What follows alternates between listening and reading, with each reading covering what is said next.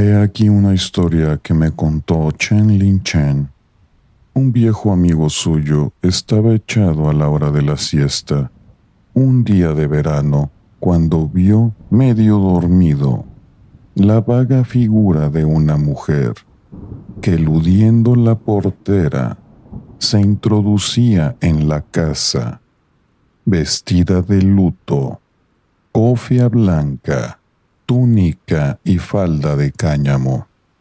Se dirigió a las habitaciones interiores y el viejo al principio creyó que era una vecina que iba a hacerles una visita. Después reflexionó. ¿Cómo se atrevería a entrar en casa del prójimo con semejante indumentaria? Mientras permanecía sumergido en la perplejidad, la mujer volvió sobre sus pasos y penetró en la habitación. El viejo la examinó atentamente. La mujer tendría unos treinta años.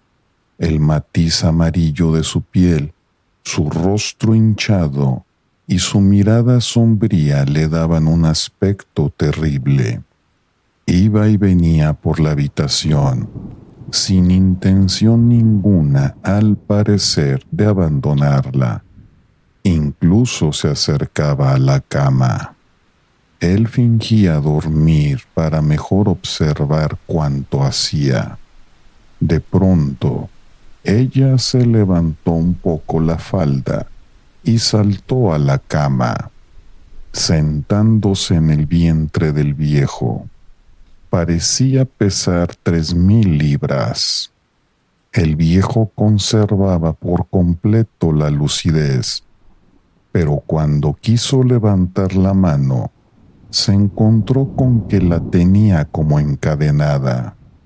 Cuando quiso mover un pie, lo tenía paralizado. Sobrecogido de terror, trató de gritar, pero desgraciadamente no era dueño de su voz.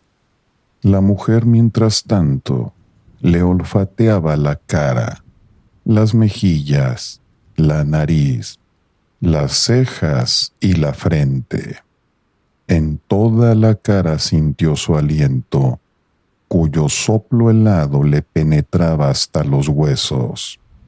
Imaginó una estratagema para librarse de aquella angustia. Cuando ella llegara al mentón, él trataría de morderla. Poco después ella, en efecto, se inclinó para olerle la barbilla, y el viejo la mordió con todas sus fuerzas tanto que los dientes penetraron en la carne. Bajo la presión del dolor, la mujer se tiró al suelo, debatiéndose y lamentándose, mientras él apretaba las mandíbulas cada vez con más energía. La sangre resbalaba por su barbilla e inundaba la almohada. En medio de esta lucha encarnizada, el viejo oyó en el patio la voz de su mujer. Un fantasma gritó en el acto, pero apenas abrió la boca, el monstruo se desvaneció como un suspiro. La mujer acudió a la cabecera de su marido. No vio nada y se burló de la ilusión causada por una pesadilla. Pero el viejo insistió en su narración y como prueba evidente le enseñó la mancha de sangre. Parecía agua que hubiera penetrado por una fisura del techo y empapado la almohada y la estera. El viejo acercó la cara a la mancha y respiró una emanación pútrida se sintió presa de un violento acceso de vómitos y durante muchos días tuvo la boca apestada con un aliento nauseabundo.